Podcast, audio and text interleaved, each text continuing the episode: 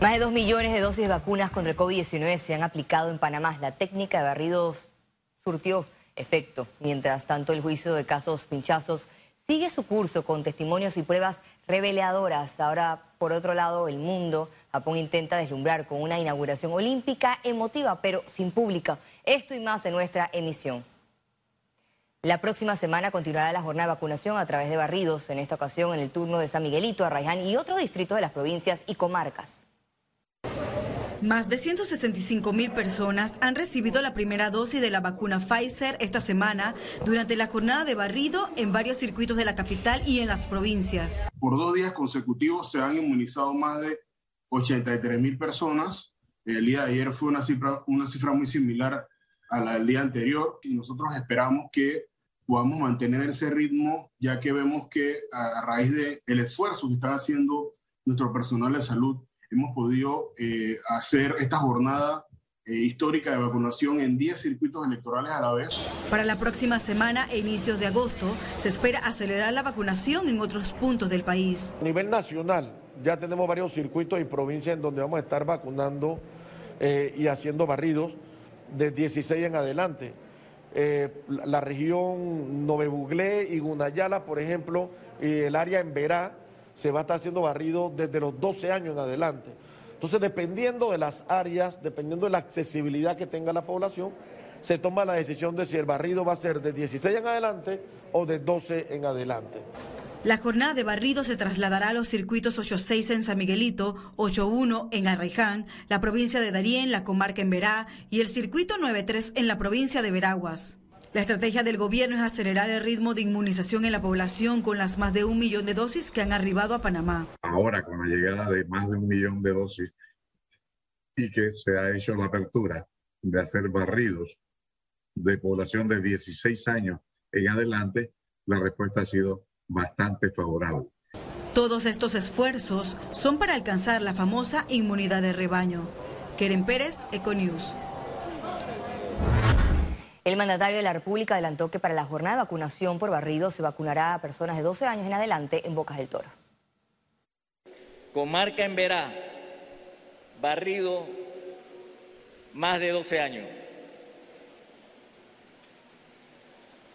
8-1, Arraiján, barrido 16 años y más. 8-6, San Miguelito, barrido 16 años y más. Estos anuncios se realizaron en medio de una entrega de soluciones habitacionales y asignación de lotes en San Miguelito. Autoridades reportan gran afluencia de jóvenes de más de 20 años en centros de vacunación, cerca de un 80% del total de los asistentes. La afluencia sobre jóvenes de 20 a 30 años es enorme. El día de ayer eh, se atendieron a 1.500 personas y de las 1.500 personas, 1.100 personas eran jóvenes. Es decir, eh, más del 80% son jóvenes. Uno de cada tres panameños sacó su cita y asistió para la vacunación contra COVID-19, informó la Autoridad para la Innovación Gubernamental. Mira, nosotros tenemos 1.100.000 personas residentes y panameños, tenemos 114.000 extranjeros eh, que se han registrado en la plataforma, del cual el 50% aproximadamente ya tiene un proceso de regularización y el otro 50% no. Mira, nosotros eh, estimamos que en este momento estamos en un 40% de las personas que ya se han registrado que han logrado tener una cita o que al menos tienen una dosis. El ministro de Salud, Luis Francisco Sucre, adelantó que ya se aprobó habilitar a ocho hospitales privados que se sumará a la jornada de vacunación contra el COVID-19. El titular de salud adelantó que hasta la fecha hay aprobados seis hospitales privados ubicados en la provincia de Panamá, uno en Chiriquí y otro en Colón. Panamá realiza estudios para la aplicación de una tercera dosis de Pfizer en pacientes crónicos. Ejemplo, hay personas que tienen colitis ulcerativa o tienen artritis reumatoidea, necesitan un tratamiento que suprime su respuesta inmune porque esas son enfermedades autoinmunes donde el sistema está atacando a sus tejidos. En esas personas no había suficientes personas seguidas en los estudios de eficacia y es necesario entonces hacer estudios con ese grupo en particular. ¿Qué estamos haciendo nosotros para saber cómo seguimos con ese grupo? Por un lado, estamos siguiendo la literatura internacional de lo que ocurre en países que han vacunado grandes núcleos de población como Estados Unidos de Norteamérica, Europa e Israel. Y ahí ya sabemos que estas personas, dependiendo, usan de la enfermedad, por ejemplo, los trasplantados, dependiendo del trasplante, casi no responden a dos dosis de la vacuna. Por eso va a ser necesario en estas personas una tercera dosis de la vacuna. Panamá registró 11 defunciones por COVID-19 en las últimas 24 horas. Veamos en detalle las cifras del MINSA. 427.987 casos acumulados de COVID-19. 1.138 sumaron los nuevos contagios por coronavirus. 778 pacientes se encuentran hospitalizados, 124 en cuidados intensivos y 654 en sala.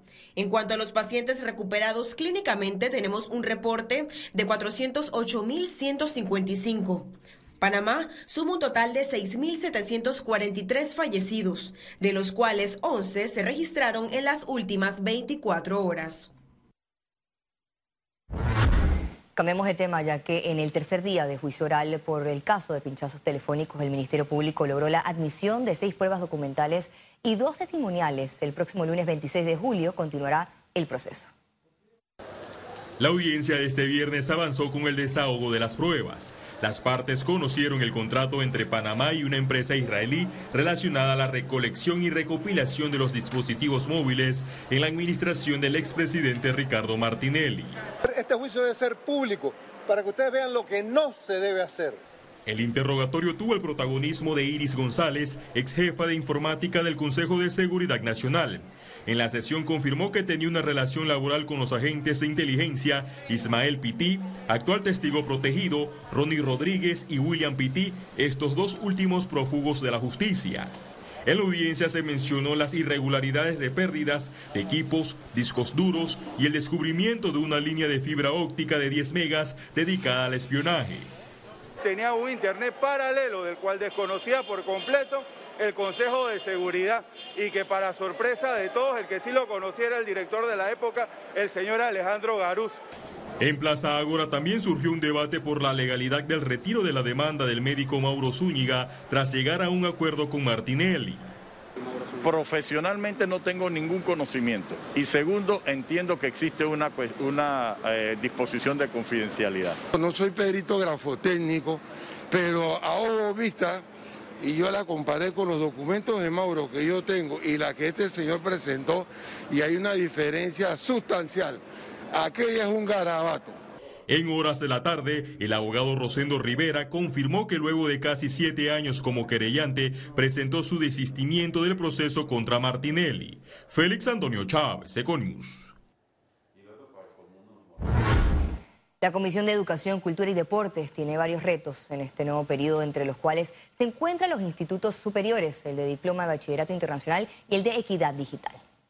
Tenemos el de los institutos superiores, que es una articulación que le va a dar una modificación al tema universitario, porque le va a brindar la oportunidad a estos estudiantes que en un momento dado, como hoy día, no pueden acceder a la universidad directamente y optan por la facilidad de un instituto técnico superior para que puedan eh, eh, educarse, para que puedan ser funcionales en las carreras necesarias para salir adelante. Nosotros la semana pasada presentamos eh, la implementación del diploma de bachillerato internacional sabemos que es uno de los proyectos que va a entrar a la comisión y por el otro lado un proyecto que ya viene del periodo pasado donde va a pasar la próxima semana al, a revisión en el primer debate eh, que integra muchas iniciativas de muchos diputados y se transforma en un proyecto de política pública de equidad digital. El Sistema Nacional de Protección Civil declaró alerta amarilla en Bocas del Toro por fuertes lluvias y alerta verde preventiva en las provincias de Veraguas, Colón, Chiriquí y la península de Azuero y comarca Nuevo Bulé. Toma un descanso y recarga energías. Aprovecha tarifas desde 99 dólares para dos personas y disfruta de una estadía libre de estrés en Sheraton Gran Panamá. Llámanos al 305-6560 o visítanos en nuestras redes.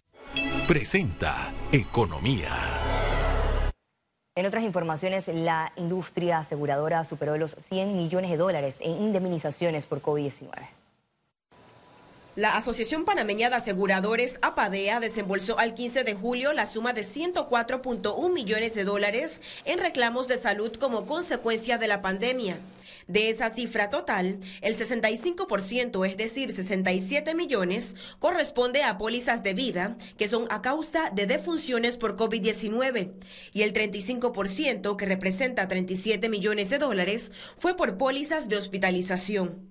Las pólizas de hospitalización de salud como se conoce en el mercado, tienen la exclusión de pandemias y epidemias que tienen no solamente en Panamá, sino a nivel internacional. Es una exclusión que está en las pólizas. No obstante, como mencioné, el sector, las aseguradoras, hemos estado resolviendo a cada uno de nuestros asegurados cualquier, eh, digamos, enfermedad, no enfermedad, todos las, digamos, los gastos hospitalarios debido a, una, a contagios de COVID. Al cierre del primer semestre del 2021, las aseguradoras reportaron mejoras en sus primas. Los ramos de automóvil y de salud aumentaron. Eh, ya tenemos un, crecimiento en el volumen de primas, que es como se mide la facturación del mercado de seguros por las primas suscritas. El, incremento eh, no llega a 1%, pero ya eh, digamos que se revierte la tendencia negativa que veníamos de decrecimiento a lo largo del año. Esta industria se mantiene optimista con la vacunación para evitar que los asegurados contagiados por COVID-19 se compliquen y requieran hospitalización. Ciara Morris, Econews. El Ministerio de Trabajo firmó este viernes acuerdos de cooperación interinstitucional con la Autoridad para la Innovación Gubernamental y el Registro Público. Estos acuerdos permitirán al Ministerio fortalecer su plan de digitalización 2019-2024. Con dicho plan se implementa el sistema de gestor de documental gubernamental que sirve de plataforma única para el manejo de los procesos digitalizados, el cual permitió poner a disposición 10 trámites en línea en el portal panamadigital.gov.pa. En lo que va de la pandemia en Panamá se registraron 20.000 terminaciones de contrato, un factor que aumenta el desempleo en el país. Pero yo creo que es importante aclarar. Nosotros establecemos alrededor de 9.000 terminaciones laborales como eh, por mutuo acuerdo. Estos mutuos acuerdos se han podido dar de la mejor forma según lo que nosotros aprobamos en la ley 201, que garantiza un proceso en donde los trabajadores tienen dos días para poder en cada una de las sedes regionales o la sede principal del Ministerio de Trabajo buscar orientación y poder que se le hagan los cálculos correspondientes a sus prestaciones. De allí tenemos alrededor de 3.900 despidos y entonces, eh, tenemos también por obra concluida, que tenemos alrededor de 3.000 también, que obviamente eso es lo que hace el monto de los 20.000. El 35% de inspecciones que realiza el Ministerio de Trabajo resultan con sanciones por incumplimiento. Hay dos incumplimientos que se dan.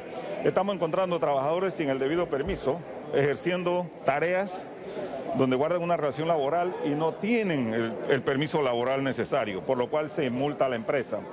Y lo otro es que estamos encontrando trabajadores que se encuentran en estado suspendido y están ejerciendo labores y se les paga a través de otro tipo de remuneración, cosa que también es penada. Las sanciones laborales podemos establecerlas desde 50 a 700 dólares pero con la norma 201, que es la que hace la apertura durante este año, la sanción específicamente para eh, empleados o trabajadores que los encontramos sin los debidos permisos o violentando las normas de la, de la ley 201 son de 1.500 dólares por empleado. Economía fue presentado por... Toma un descanso y recarga energías. Aprovecha tarifas desde 99 dólares para dos personas y disfruta de una estadía libre de estrés en Sheraton Gran Panamá. Llámanos al 305-6560 o visítanos en nuestras redes. Quédese con nosotros, ya volvemos.